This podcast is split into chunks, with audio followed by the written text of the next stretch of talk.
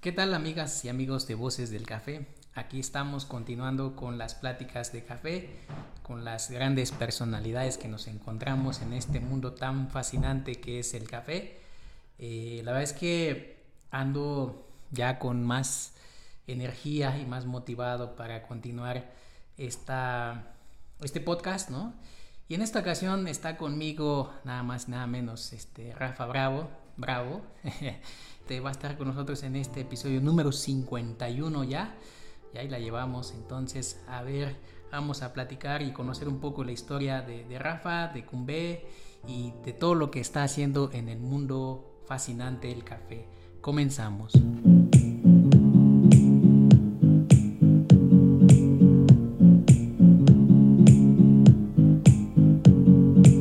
Amigo, muchísimas gracias por aceptar esta invitación para platicar en este podcast. Pues es un domingo que estamos grabando este, este episodio. Me da mucho gusto que pues que hayamos coincidido, ya habíamos estado ahí intentando eh, coincidir, ¿no? Pero por algún motivo no se ha podido. Pero bueno, ya estamos aquí y estamos en tu espacio, en tu taller muy bonito, la verdad, bastante, ¿cómo se dice? Minimalista, ¿no? Bueno, así me lo imagino. Pues amigo, muchísimas gracias. Eh, bienvenido a este podcast Voces del Café. No, pues muchas gracias a ti por invitarnos. Eh, increíble está el que trajiste hoy. sí. Eh, no, bienvenidos. Cuando quieran aquí al espacio de ustedes pueden venir. Eh, tú ya habías venido y yo no había podido estar. Sí. Pero es un espacio donde queremos pues un poco como compartir la esencia de Cumbe y con mucho gusto, sea domingo, lunes, el día quieras. Hoy creo que es un día interesante porque está tranquilo, ¿no? Sí. No hay ruido, este, nada, no están trabajando, entonces también es cómodo para ustedes. Pero más bien gracias por darnos el espacio de platicar Ah, muchas gracias, amigo, al contrario. Pues mira, eh, pues a mí me gustaría que nos platicaras cómo es que te metes al, al, mundo del café. Yo, pues por ahí me enteré que no andabas acá en México. ¿Cómo ha sido todo este proceso para ti, no? Eh, fíjate que yo llevo desde el 2010 más o menos ahí chismeando en el mundo del café. No conozco a todos, pero sí logro ubicar a, a las personas y a ti pues no te, no te tenía en el, en, el, en el radar hasta que una ocasión vi por ahí mucha, eh, ¿cómo se podría decir? No es publicidad, pero mucha, muchas personas estaban compartiendo de una nueva cafetería que es Cumbé y dije, a ver, esto suena interesante. Y hasta que coincidimos en alguna ocasión ahí en, en una expo, expo Café, cuéntanos cómo ha sido todo este bagaje, el mundo del café. Pues sí, sí, como bien comentas, nosotros tenemos tres años que empezamos como en México el proyecto. Como bien comentas, yo, igual como tú, creo que en la comunidad del café ubico ¿no? a muchas personas y a lo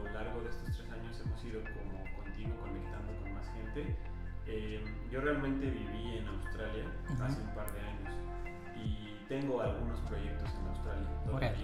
Este, entonces constantemente intento ir o el año pasado estuve por allá y así, pero yo eh, conecto con el mundo del café. Si nos vamos un poco más atrás de mi vida en Australia, pues fue cuando tenía como 20 años y trabajé en un Starbucks.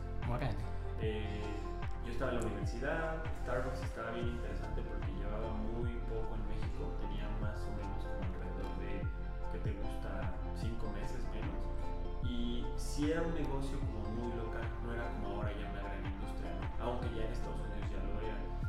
Pues no te puedo asegurar que ahí es donde más sí es donde me llamó la atención. Empecé a intentar como prestar más atención en lo que tomaba, eh, aunque solo eran prensas francesas, no eran como tal métodos de, de goteo, pues un poco eso me llevó a tomar café sin ningún otro tipo de cosas, ¿no? Así simplemente café americano. Americano, ajá. Después de eso intenté poner una cafetería. Intenté poner una cafetería a los como 24 años. Se llamaba Galú, con un amigo en la universidad. Yo estoy en el Politécnico, soy ingeniero y me encantaba tanto que me iba a salir de trabajar para dedicarme para dedicarte al de lleno a la cafetería. Pero pues joven, inexperto sí. y este pues no funcionó. ¿no? O sea, no funcionó y hasta ahí quedó la vida del café por, o sea, una pausa, yo lo veo así, y yo empecé a ser consumidor, pero simplemente consumidor, y empecé a dedicarme a, que estudié, ¿no? Claro. ¿Qué estudiaste? Yo estudié ingeniería mecánica en el Poli y estudié artes visuales en el Centro Nacional de las Artes. Órale. Bien raro, ¿eh? Sí. Así, Sí. do- dos este, carreras bien Opuestas.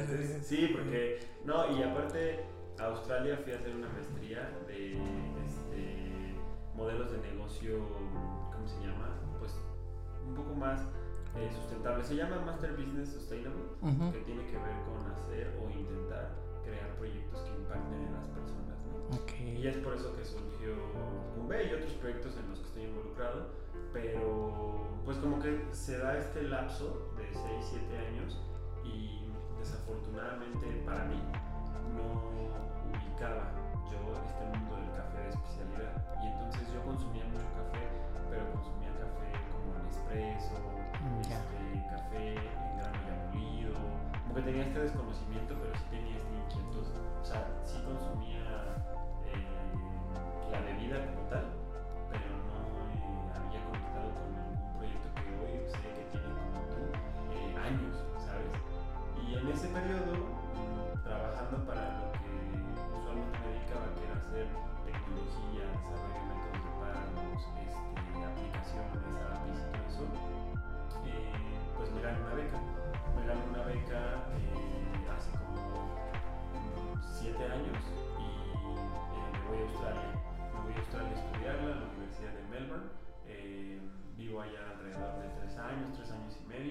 Y pues era estudiante, la beca incluía la escuela, la beca incluía como el pago de la universidad, más no el pago de la vida. Claro, los Y gastos personales. es muy ¿no? cara, Híjole. verdad, no sabes. Sí. Entonces, pues tengo esta oportunidad de ser estudiante por 20 horas y trabajar. Y entonces, pues te digo, yo era según apasionado del café y dije, ay, pues me, me empezaron a decir, la misma gente me empezó a decir, ay, mira, aquí consumen mucho café. Eh, yo sin desconocimiento, como que eh, dije, ah, pues qué tan difícil puede ser ir a una cafetería y si ya trabajé en Starbucks, pues hacer café, ¿no? Fácil, ¿no? O sea, ¿qué puede ser agarrar y poner leche, calentarla y servirla y decir, hola, ¿qué vas a tomar? ¿no? Ajá. Pero, soy honesto, nunca imaginé que Australia fuera un país tan exigente en el mundo de la preparación y de, pues, vamos a llamarle el proceso detrás, que es el tueste, ¿no? Ujú. Entonces yo muy feliz voy y pido trabajo y pues no, no encontré.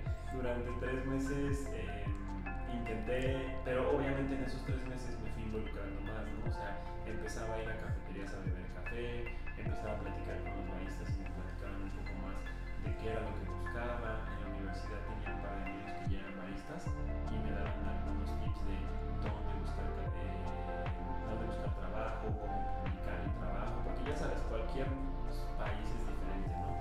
Existen plataformas como OCC, LinkedIn u otras plataformas de trabajo, allá existen otras. Y yo no sabía. Y me metieron a grupos de baristas en, en Melbourne y ahí yo veía cómo ellos publicaban. Y entonces como que fui un poco cachando la idea de, ah, claro, es de esta forma y de esta otra. Y bueno,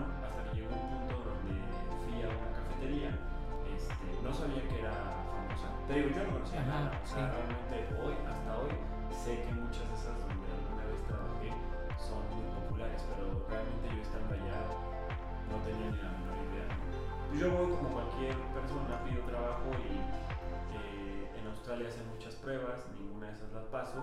Y en esta última ni siquiera me hicieron una prueba, eh, más bien lo que me dijeron es, oye, pues vemos que te puedes comunicar bien con el idioma, necesitamos un ayudante de lo que sea. ¿no? Ok. O sea, literal, ellos le llaman eh, workaround.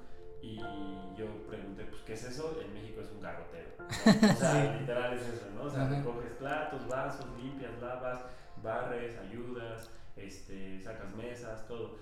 Y yo como ya estaba desesperado, la verdad, y no quería trabajar de otra cosa porque me apasiona el café, pues dije, pues puede ser mi iniciación.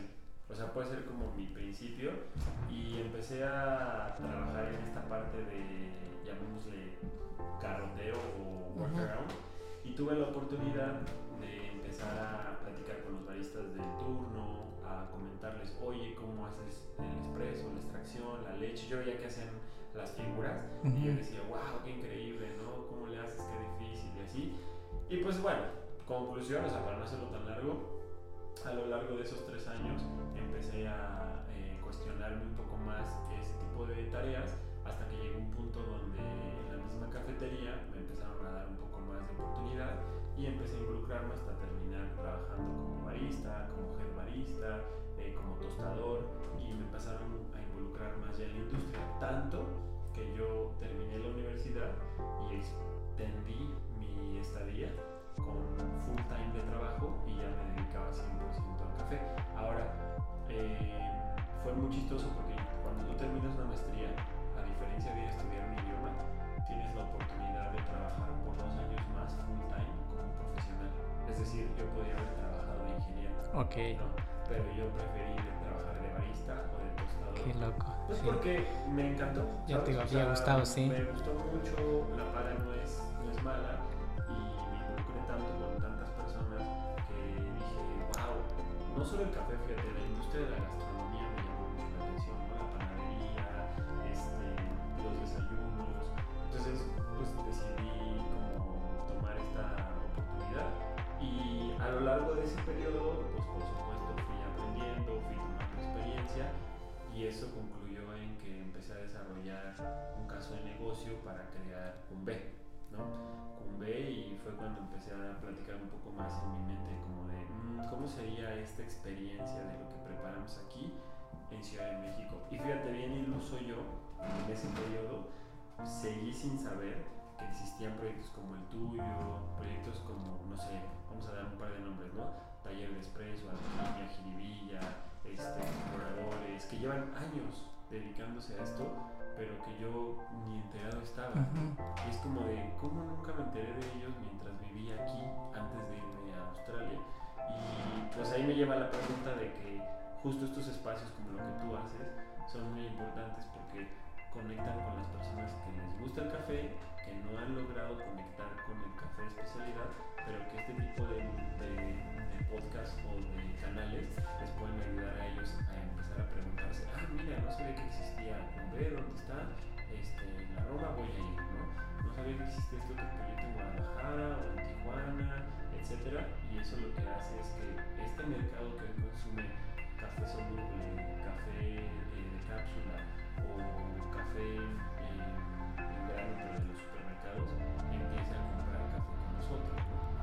Eh, y bueno, pues así es un poco de manera resumida la forma en la que yo conecté ya el café, se creó el proyecto de Cumbe. Yo venía nada más a ponerlo y regresar. O sea, ese era mi objetivo, Ajá. ¿no? Porque me gustaba mucho vivir en Australia, pero pues llegó el COVID. Cierto, sí. Nosotros abrimos en mera, mera pandemia. Eh, de hecho, yo compré la máquina este, eh, con pues, el apoyo, ¿no? De, de- La verdad es que al día de hoy en la industria del café, así como contigo, todos, la verdad, todos a nosotros Cumbe han sido increíbles. Todos. O sea, toda la gente que conocemos al día de hoy que hemos conocido en cursos, talleres, certificaciones, eh, proveedores, productos, lo que sea, han eh, proyectos de comunicación, han hecho maravillas y siempre nos han apoyado, ¿no? Mandiles, ocurra. Puedo aquí hacer una lista de todos y cada uno de los proveedores que tenemos porque los conozco como personas, ¿no? Pero a lo que voy es que nos han ayudado bastante y eh, habiendo dicho eso, pues una de las cosas que también nos ayudó mucho es conectar con gente. Por ejemplo, en ese caso, Buna y Taller de Espresso con Pedro eh, nos ayudaron a poder comprar la máquina cuando el dólar estaba a un buen precio. Entonces la compro y íbamos a, a nada de rentar el local y llega el COVID. Y se quedó parada la máquina por seis meses. Durante seis meses la máquina se queda ahí eh, inmóvil, pues es por supuesto una luz 220. Me acuerdo que Beto de una me dice, pues llévatela a tu casa. Y yo como, no, pues cómo me la llevo, ¿no? Sí, O sea, no la puedo usar. Sí, claro, ¿no? O sea, no hay forma de que yo pueda usar la, la máquina. Y eh, bueno, durante esos seis meses lo que yo hice es que me compré una Silvia de Ranchile. Ujú. Conozco a los señores Oropesa. Pues, sí, claro. Fíjate que conozco a mucha gente del café sin saber por otras cosas. o sea, me refiero a que después de, de ahora de empezar a dedicarme al café, supe que también ellos se dedicaban al café. Pero antes de eso, como que por cosas de la vida o cosas godines o así, tenía ciertos contactos. Entonces él me vende una máquina, no es cierto, es un, creo que se llama Rocky, no recuerdo el nombre, pero pues es un molino que viene con la Silvia eh, de casa. Y en- con esa maquinita empiezo a crear el menú. En mi Ok, casa, ya. En la pandemia empiezo a hacer Órale. pues, como un poco de recetas, pruebo yo, prueba mi esposa, probaban amigos. eh, y poco a poco, o sea, como que empiezo a crear este menú, a crear un poco más de formalidad, ya sabes, en en Excel, en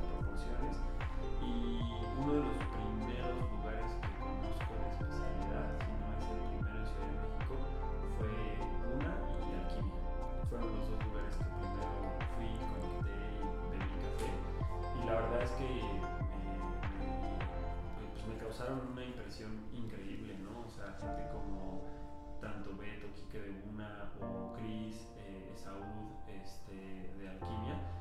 Y empecé a ir con ellos frecuentemente a tomar café y empecé a crear como ya, ya había creado como mi, mi proyecto, pero como que a bajarlo y tropicalizarlo un poco a México, porque no es lo mismo. No lo mismo, claro, sí. Sí, es Ujú. muy diferente. Querías, perdón, querías traer el, el Sí, yo unas vídeos todo, de, de, ¿no? de allá. Así Ah, todo claro, sí. igualito, así de casi, casi así se hace, pues así lo hacemos. Ajá. Lo hemos intentado, no te digo que no, pero no al 100. O sea, hemos tenido que hacer ajustes, ¿no? Claro. Y pues ellos, la verdad, eh, increíbles personas, pues me conectaron con más gente sin ninguna intención. Eh, por ejemplo, Saúl me conecta con eh, Alex Escobar. Alex Escobar, sí. Alex Escobar es increíble, hoy vendemos su, su pistonero. Eh, me invita un día, él trabajaba todavía para Etrusca y me invita a una plática de café muy simple donde veíamos cómo almacenaban su café especialidad. Conozco a Hugo, el tostador. Un tostador, Eh, claro. platicamos un poco de más de tecnología, ¿no? o sea, es mi profesión, de temas de tecnología, softwares, desarrollo, este, temperaturas, cosas así. Y después de eso, eh, ellos me conectan con Silvia Silvia me... Primero yo me inscribo de manera así, eh, como propia, a ser voluntario para una competencia Para las competencias, ¿no? y después este, pues hago varias certificaciones. Había hecho varias en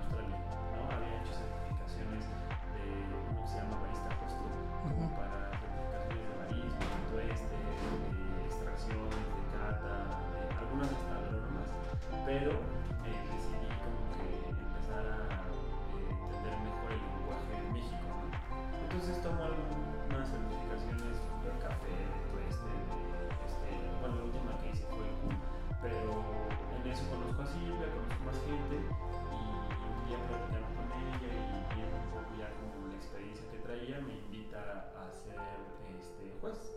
Y entonces pues hago un curso que, que ellos me proveen, eh, un par de exámenes y pues ya me invitan a ser juez y soy juez de una primera competencia y como auxiliar, ¿no? Este, y está muy padre porque me gustó, sobre todo más allá de ser juez, pues va gente muy talentosa, tanto los baristas como los jueces, ¿no? Ujú.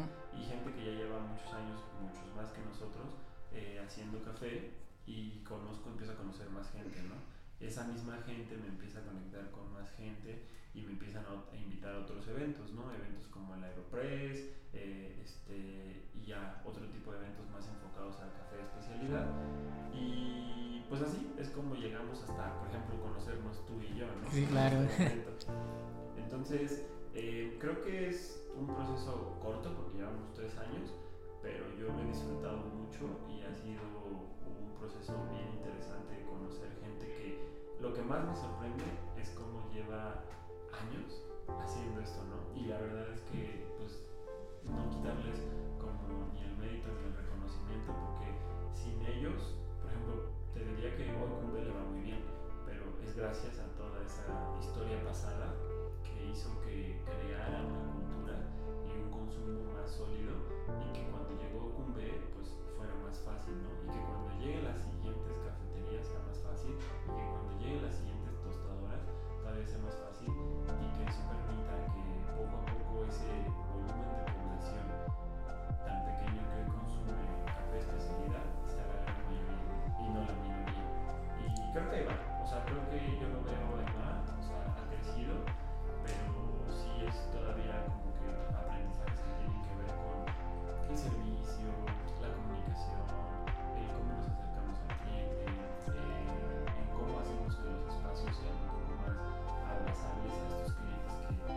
gusta el café, pero no saben, ¿no? Y no quieren sentirse incómodos por preguntar. Entonces, todas esas cosas que son las que necesitamos eh, replantear más.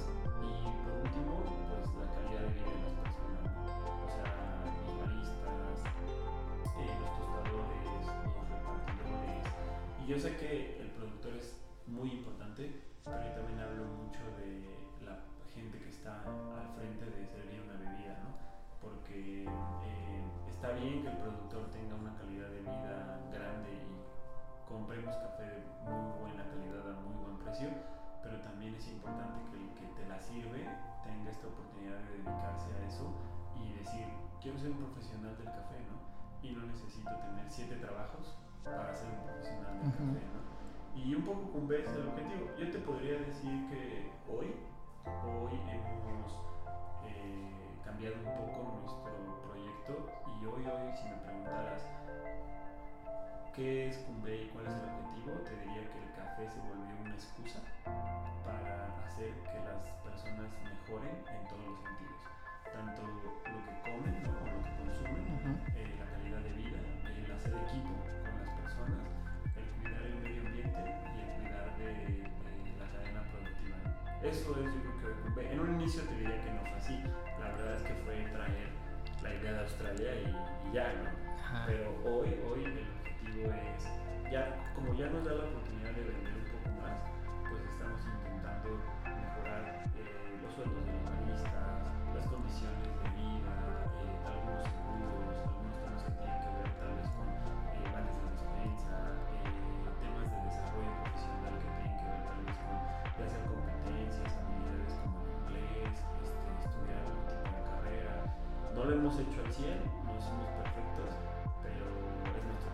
la idea. Si logramos eso, creo que vamos a estar haciendo bien las cosas. Híjoles, acabas de tocar pues puntos muy muy importantes que a lo mejor no se discuten o no los hemos querido ver, ¿no? En, en muchos sentidos. Fíjate, te cuento un, un- un poco, ¿no? Yo- cuando yo llego a la ciudad, bueno, mis papás producen café, ¿no? Yo vengo como de la inversa, ¿no? O sea, de, de, digamos, de producir. O sea, estuve mucho, de la zona más del campo. Exactamente, estuve muchos años en, en campo. Te cuento, te confieso, ¿no? Bueno, les voy a confesar a todos los que nos escuchan, ¿no? Yo veía en el café que no existía futuro, o sea, no había una esperanza eh, como lo que tú acabas de comentar de una calidad de vida, ¿no? Mm. Yo con eso inicio y es bien chistoso, ¿no? Porque, pues, como pues iniciar algo así, ¿no? Como del Claro. lado negativo, ¿no? O sea, no, no se podría, ¿no? Desde un inicio pensando que no va a ser Exacto, no, que no, no es que no funcione, sino que no, no es suficiente, o sea, Mm. como tú dices, tener otros trabajos, ¿no? Para poder solventar los gastos del día a día, ¿no? Y más en la ciudad, ¿no? Y pues se van transformando las ideas y va también uno eh, cambiando ¿no? la forma de, de pensar, ¿no? Y, y una de las cosas que, que he visto, bueno, a- al menos en lo personal, es que pues es una filosofía de vida ¿no? que uno adopta ¿no? en, el, en el café. Pero en ese inter, fíjate que a mí me tocó ver cafeterías ¿no? donde tenían la máquina de enfrente, ¿no? o sea, la máquina la ponían enfrente para que el cliente no llegara y no copiara la forma de preparación ¿De de, las, ajá, de, de las bebidas, ah, que no se copiaran la receta, cosas así, porque como tú mencionaste, ¿no? O sea, eh, cuando quieres hacer algo, pues te pones a investigar, vas a probar, conoces lugares, ¿no? Había gente muy, como muy cerrada, ¿no? Estoy hablando Muy de, celosa. ajá, muy celosa en, en su, con su preparación y todo. Entonces casi todas las, las cafeterías que yo llegué a ver, ajá, tradicionales si así lo, lo quieres llamar, ¿no? Tenían la, la, la cafetería enfrente, ¿no? Que no vieras lo que esté sucediendo ahí. No sé si se les cae la leche, sí, exacto. Si extraen de más el espresso, pues no pasa nada, porque no lo estás viendo exacto. Ajá. Y entonces fíjate que yo una de las primeras cafeterías que vi que tenían como la máquina enfrente me sorprendió. Dije, "Pues ya ves que incluso hasta viene más bonita en la parte de atrás, ¿no? Claro. Para que luzca, ¿no? Sí. Cuando yo vi eso dije, "Mm, aquí hay, hay algo, ¿no? Hay algo muy diferente a lo que normalmente se veía, ¿no? Justo como tú lo, lo mencionas, ¿no? El, el compartir, hay maneras a lo mejor tan simples, sutiles, sutiles que ayudan ¿no? al, al, consumo del café, ¿no? porque al final de cuentas yo creo que lo que se busca es que se consuma buen café, ¿no? Claro. Y en, en, en, muchos sentidos, y al consumir buen café pues movemos muchas cosas, ¿no? movemos tanto la economía del, del quien produce, del quien transporta, del quien trabaja, Sí, no, del que, o sea, todos. Claro, o sea, todo ese, ese movimiento pues se, se mueve, o sea, se mueven muchas cosas, ¿no? He tenido una plática, en- al menos en este podcast, como... O alguien que comentara esto, ¿no? O sea, de, de mejores salarios, de mejores condiciones de vida. Y, y me gusta esa idea, ¿no? Yo creo que hace falta, hace falta como también tocar esos temas que son Sí, son sensibles. porque- sensibles y delicados, ¿no? ¿Sabes por qué son un poco sensibles y lo entiendo? O sea, y Es normalmente mi perspectiva, y digo, hablo hasta el día de hoy de lo que he visto, en las cafeterías de especialidad usualmente son emprendedores que hicieron un gran esfuerzo Claro, para sí. estar ahí, ¿no? Y, ese gran, y empezaron siendo baristas o empezaron siendo eh, meseros o lo que se te ocurra y llegaron a ser tan eh, creativos que lograron un proyecto propio, ¿no? Y se merecen un gran reconocimiento Pero al mismo tiempo, como vienen de esta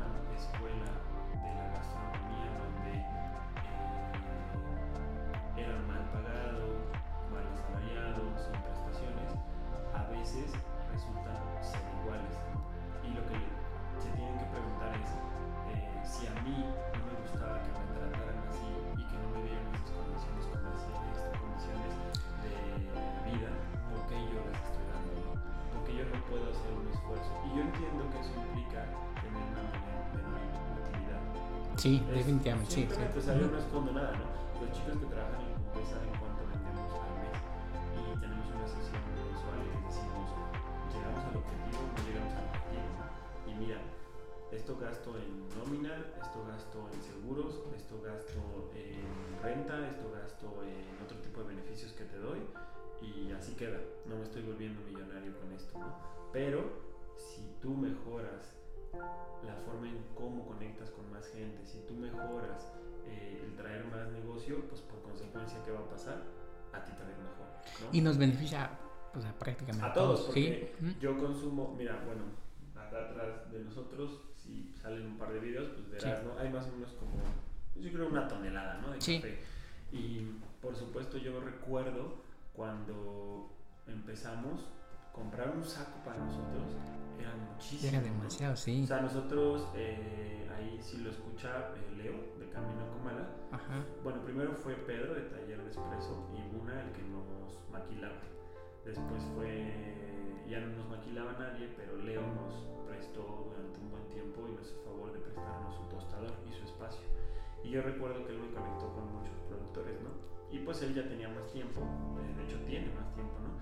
Y me acuerdo que pues él compraba cantidades más grandes y yo recuerdo que le decía, no, si compras, véndeme la mitad de ese saco, ¿no? Y yo compro la mitad. Ajá. Y, ya. ¿no? y eso me duraba uno o dos meses, ¿no? O sea, estamos hablando de 30 kilos, 35 kilos, ¿no? A lo que voy es que si tú generas más movimiento de consumo, todos van a ver beneficiados. O sea, hay productores como Rafa Beristain, que lo conocemos bien, que es un buen amigo, que llevamos tiempo con él eh, haciendo alianzas como Alexia, ¿no?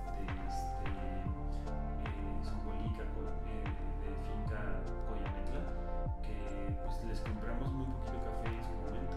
Y hoy podemos comprarles más. Chalín, me acuerdo la primera vez que pues tuvimos que hacer un esfuerzo como para comprarle este, entre varios, ¿no? Porque pues yo no podía comprar una cantidad así. Y entonces a lo que voy este, es que con este tema a lo que yo me refiero es que si tú les haces ver a la gente que trabaja la entrega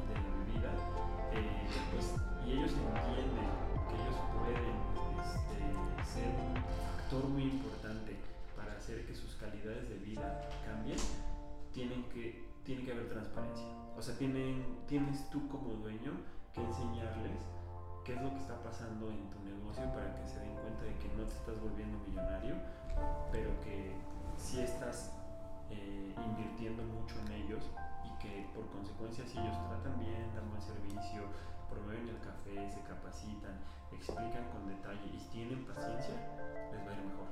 ¿no? Pero es un tema delicado porque te decía, yo entiendo a estas cafeterías, más no comulgo como ellos, porque sé que durante muchos años, la verdad, sufrieron la batalla de la economía, ¿no? De decir, vivo al día, es pasional, no me está dejando, apenas tengo un empleado. Y entonces cuando empiezo a ver ya beneficios, eh, pues como cualquier ser humano, ¿no? Quiero ganar más y tener más utilidad.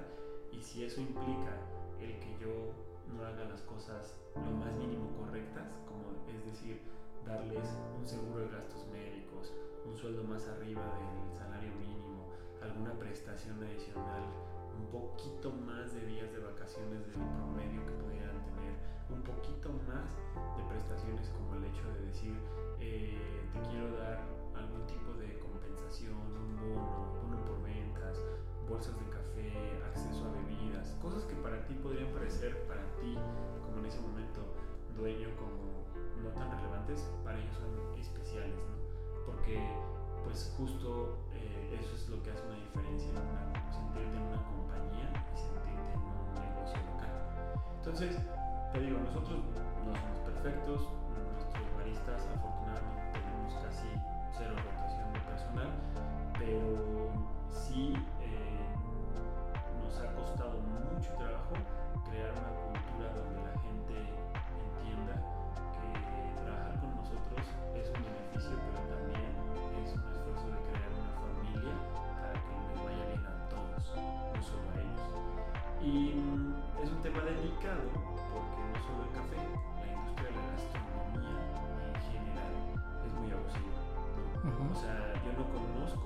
hoy a un pinche que diga, güey, o sea, puedo tener un auto, puedo pagar mi renta y no tengo que estar sufriendo ni preocupando, preocupándome por algún tipo de necesidad económica. No soy millonario, pero tengo calidad de vida, ¿no? Entonces, eh, pues lo que platicamos, que me, uh -huh. me, decías cuando llegamos, ¿no? De oye, pues pensé que iba a haber aquí staff trabajando así y muchos descansan hoy.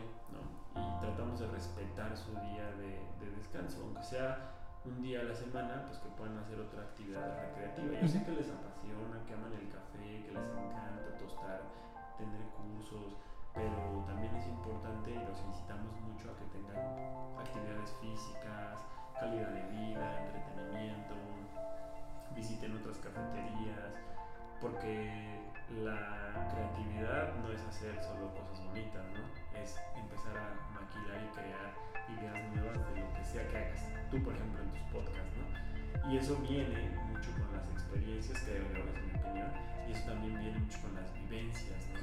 Y el salir y hacer otras actividades, deporte, pues te da esas vivencias, ¿no? Entonces, eh, pues sí, por eso te decía que un B cambió.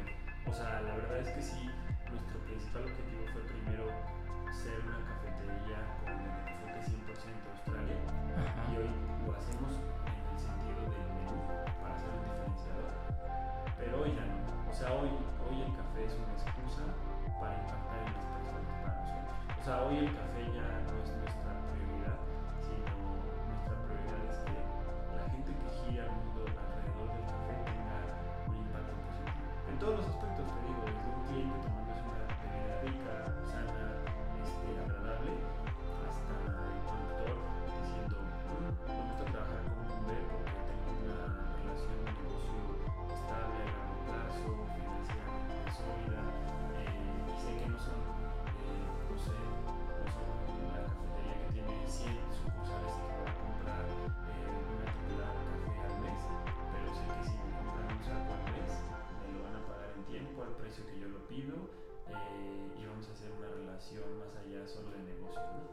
Claro, fíjate que el, el episodio pasado grabamos con una chica de Chiapas, La productora. Sí, sí, vi. justo decía eso, ¿no? O sea, dice, no clasifico a, mi- a mis clientes, dice, "Ah, así me compren 10 kilos, 5 kilos, para mí son, son importantes, ¿no? Y, y es bien bonito escuchar eso Porque, te digo, yo, yo, entiendo la otra parte, ¿no? O sea, porque me tocó vivir, ¿no? O sea, te gustaría, ¿no? Que pues vendieras todo, ¿no? claro. Y, no, te, no te estuvieras preocupando por temas de almacenamiento, temas del clima, transporte, seguridad, ¿no? Pero yo creo que toda esta transformación del consumo de café en México, pues va a impactar, ¿no? En, en unos años va a impactar y ojalá, ¿no? Que todos los emprendedores también vean, vean este lado humano, ¿no? Tanto de los productores como de la gente que, que trabaja y pues la gente que consume, ¿no? Porque pues los dos pilares son los que producen y son los que consumen, ¿no? Entonces no podemos existir sin ellos, ¿no?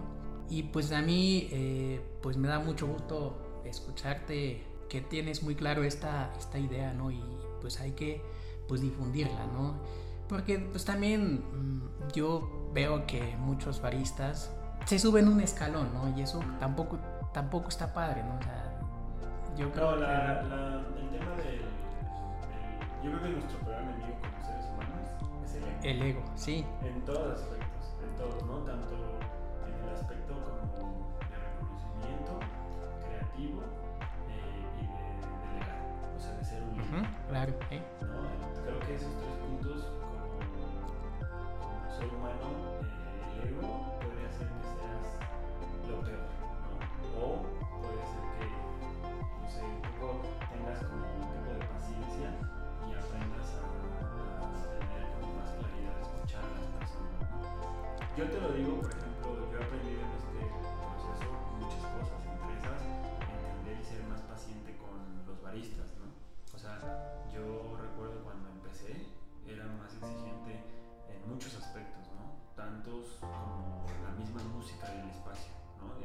así es como quiero que se oiga y así es como quiero que, que se viva, ¿no?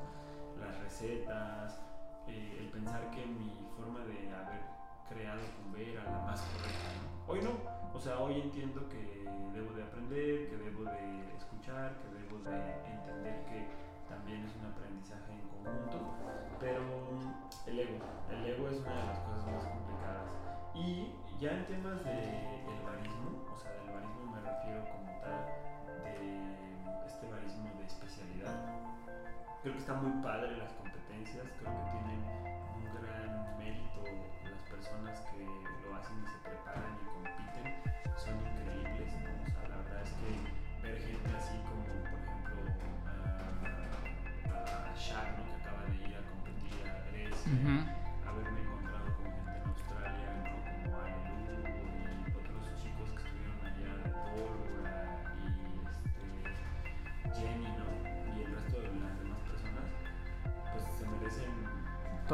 reconocimiento, claro.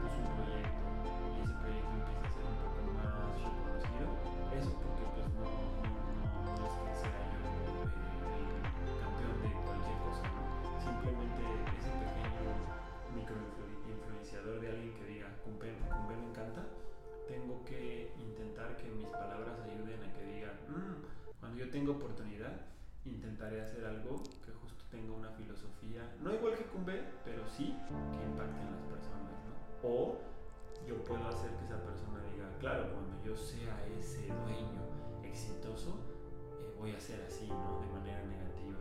Y ahí es donde entra eh, la responsabilidad de estas personas que se vuelven figuras del café, porque es un nicho de mercado muy pequeño. O sea, realmente por eso nos conocemos entre todos. sí, sí, O sea, la verdad, ¿no? Vas a un lugar y conoces al dueño, al otro dueño, al barista y así. Es un nicho muy chiquito. Entonces, ¿cómo le hacemos para que las nuevas generaciones que empiecen a emprender, que empiecen a crear y que empiecen a formar, tengan visiones donde no solo sea el reconocimiento personal, sino también el reconocimiento del ¿no? Eh, pero a lo que voy otra vez, y lo repito, es yo no pensaba así. O sea, es un proceso. También, ¿sabes? Yo otra vez platicaba, mm, en algún momento le compramos a Said, un gran amigo de uh increíble persona, este, y platicábamos que también, pues uno crece, ¿no? O sea, hoy la mayoría de estas personas que ya son este, como Carlos, ¿no? Eh, y el resto de personas, me puedo aventar una lista, ¿no? De todos los que seguramente en tu podcast muy bien, eh, ya son adultos, entonces ya esta parte de, de, de ser competitivos creo que ya se les pasó, ¿no? Creo que ya ahora lo que quieren es ser más constructivos, ¿no? Es mi percepción, uh -huh. porque a mí me tocó conocerlos siendo constructivos, por eso digo que a nosotros todos nos han tratado increíble, pero muchos de ellos sí nos han contado que años atrás, cuando eran jóvenes, pues eran súper competitivos, ¿no? Esto que tú me decías de la máquina y de esconder las recetas y así, pues claro, me, me los imagino siendo jóvenes de 20, 24 años diciendo, güey, yo tengo la verdad absoluta de lo que sea que haga.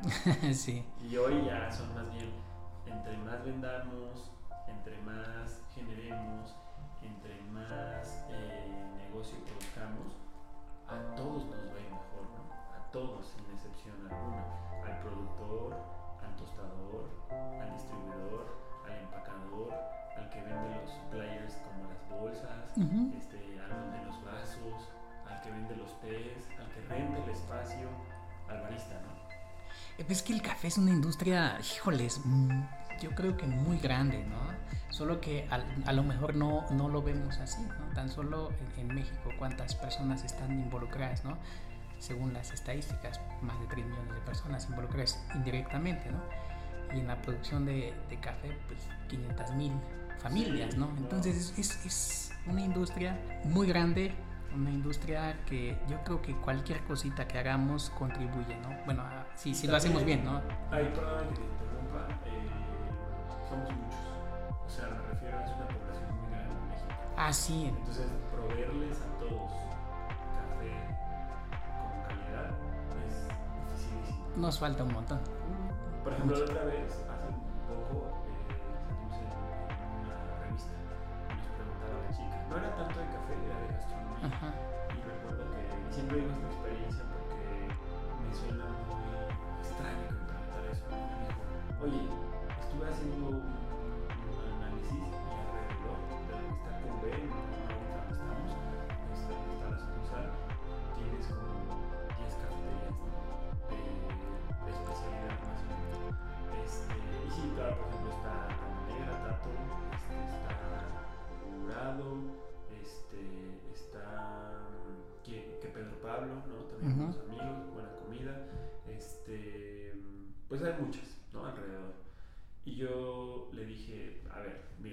cuentas fáciles, soy ingeniero, ¿no? Le dije, ¿vivimos cuántos en la Ciudad de México? 22 millones de habitantes. Bueno, vivimos 9, nos movemos 22, ¿no?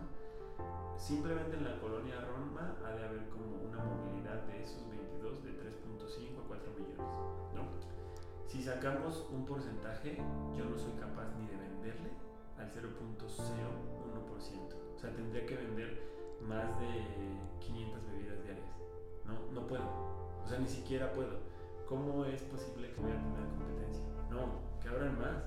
Porque si abren más, más gente consume mejor café y entonces en algún punto va a haber menos Starbucks, menos cielitos, menos punto, punta del cielo y va a haber más alquimias y va a haber más almas negras y va a haber más curados y más cumbes y eso yo te puedo decir que es lo que pasó en Australia. En Australia no hay cafeterías de cadena. En Australia hay cafeterías de especialidad con comida bastante buena en cada esquina. Y todos venden porque todos están acostumbrados a que si vas a ir a cualquier lugar te van a preparar una buena taza de café. Y entonces el mercado se volvió tan exigente que ya no quiere bebidas lechosas, no quiere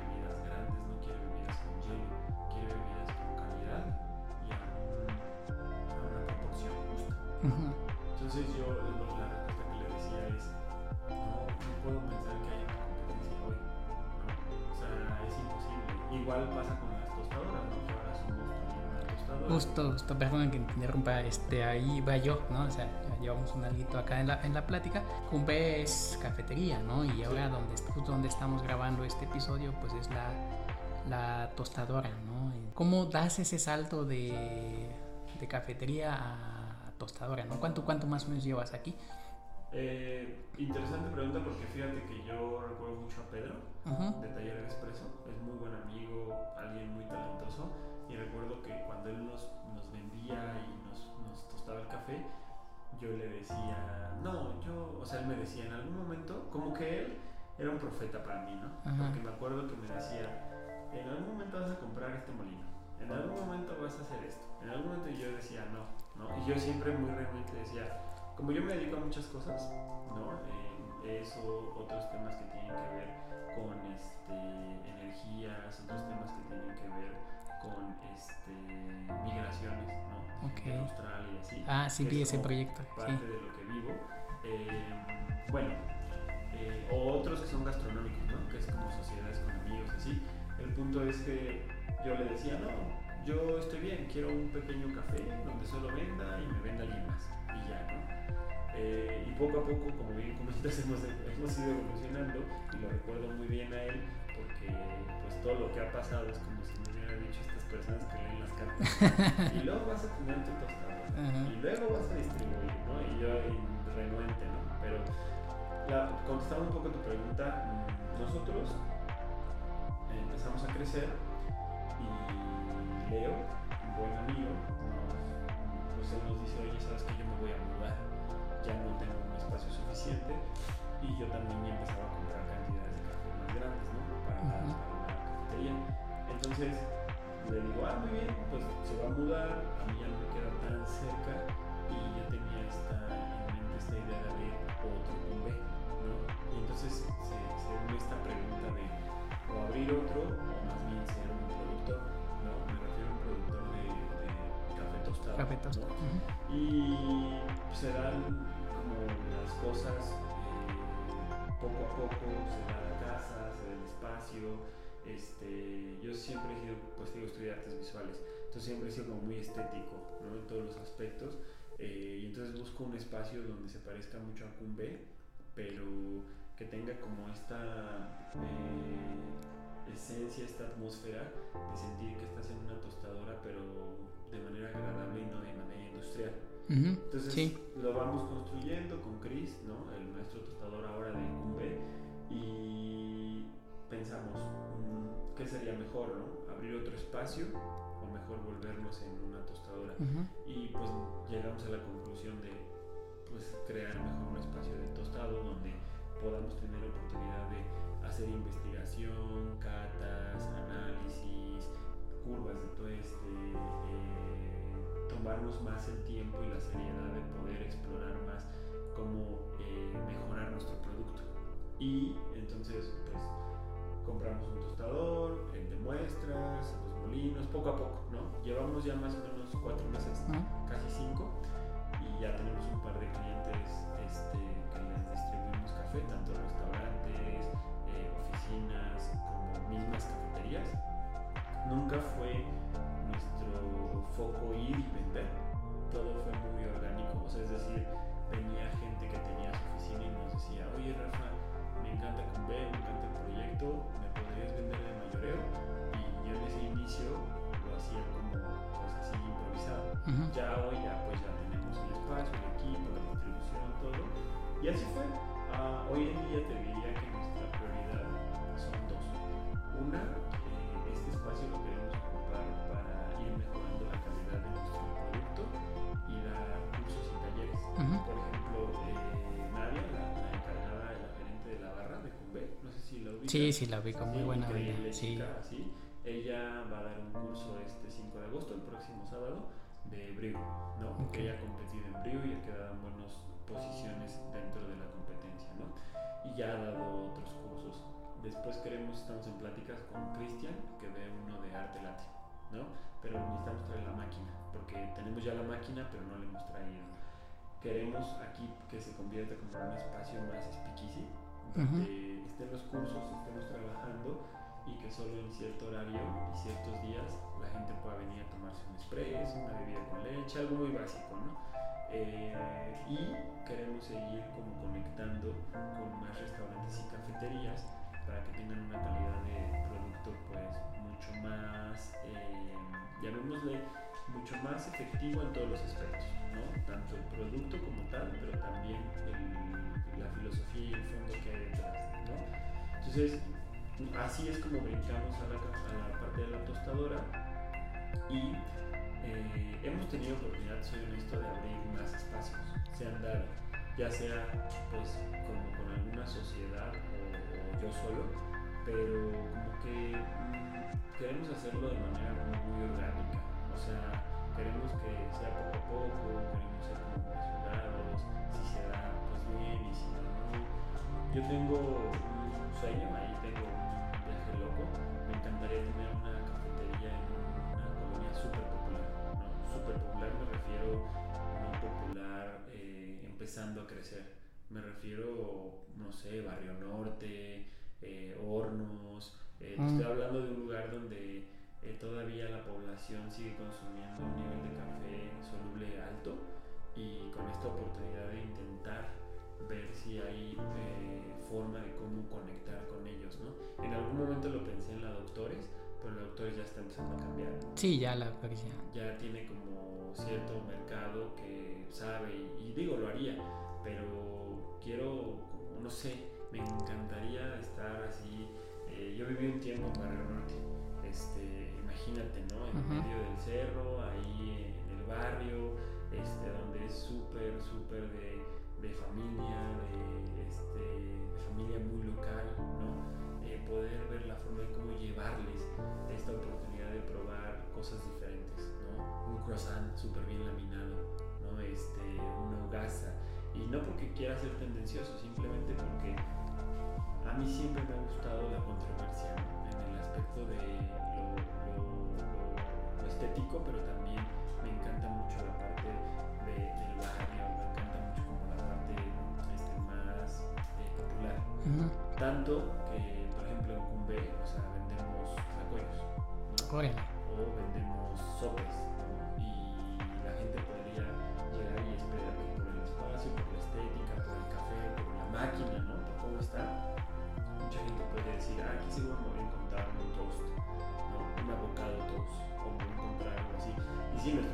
muy, muy bueno, pero también le queremos dar ese toque mexicano, ¿no? De vender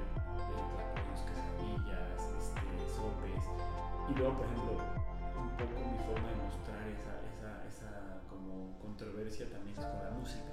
O sea, tú puedes encontrar en Cumbe que vas a escuchar la atmósfera de repente jazz, blues, un poco de Felacuti, ¿no? De Afrobeat y de la nada, ¡pum! Los Tigres del Norte o Celia Cruz, ¿no? O este Chalino. Pero así es mi esencia, ¿no? O sea, a mí me encanta eso. Entonces, a mí me encantaría un lugar súper estético en un lugar súper de barrio, ¿no? O sea, porque, no sé, es, me gustaría ver qué pasa, o sea, no sé cómo lo tomaría un muchacho que trabaja una jornada de 24 horas como vigilante y que llega a su casa y quiero saber qué piensa, ¿no? O sea, quiero saber qué, qué trae en su cabeza de decir, ¿por qué ese lugar tan rosa, bonito, así? Eh, vende panes así que parece perfectamente hechos pero pues obviamente a un precio accesible para que la gente los alcance. Entonces es un sueño loco que tengo, ojalá algún día lo cumpla, pero por ahora en el mundo del tostado nuestro objetivo es eh, compartir y, aprender de la comunidad del café, de la comunidad eh, restaurantera, de la comunidad de la hospitalidad y de la gastronomía. Y otro de nuestros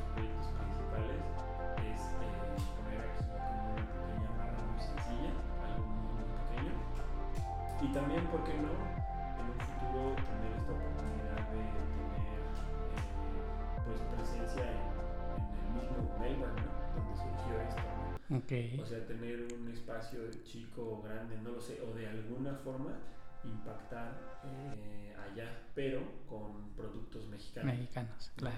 Pues es eso.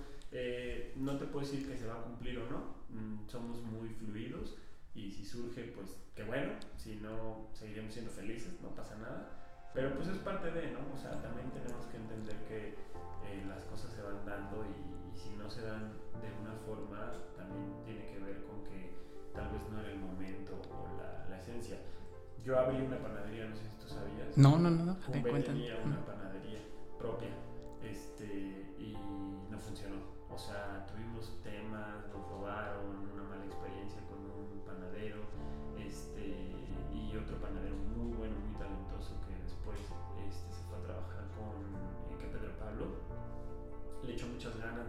mucho, pero al final no, no funcionó. Eh, pero bueno, o sea, pues es aprendizaje.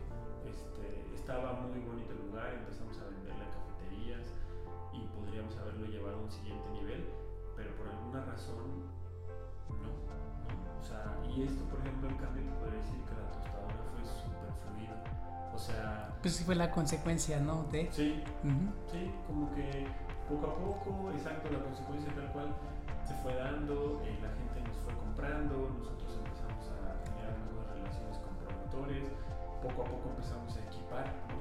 Empezamos así, este, y de hecho nos faltan algunas cosas ya muy mínimas, pero pues ahí ha ido dando. Y sobre todo hay que darle mucho reconocimiento al staff que tenemos. O sea,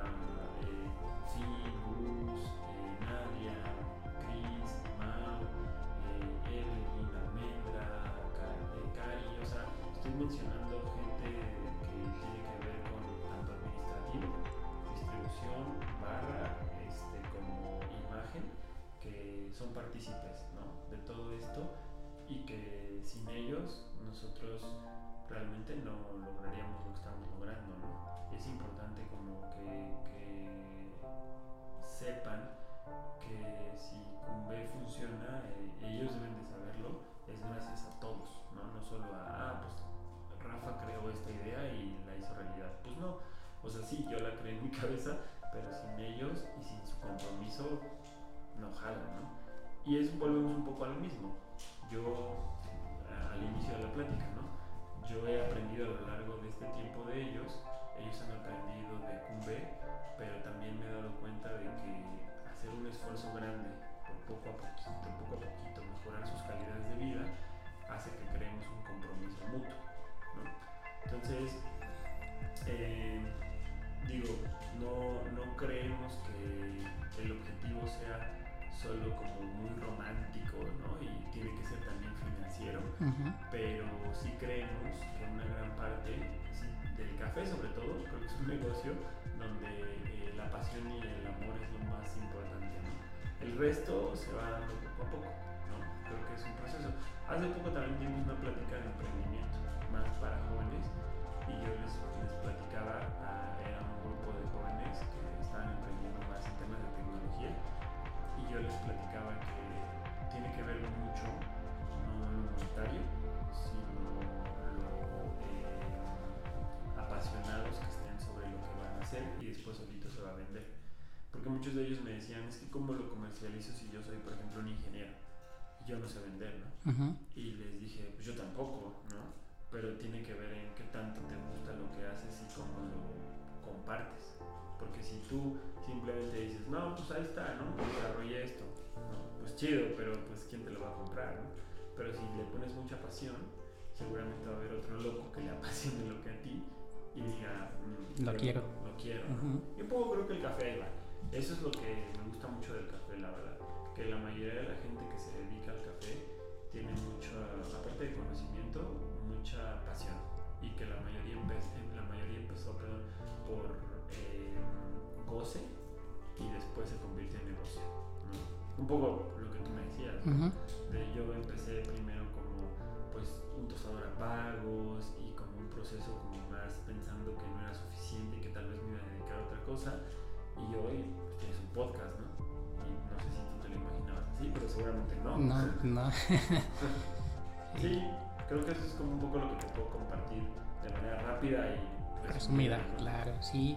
Fíjate, este, pues interesante, ¿no? Interesante escuchar lo que nos comentas. La verdad, yo ya te estaba buscando, ¿no? Me interesaba que nos compartieras un poco esto.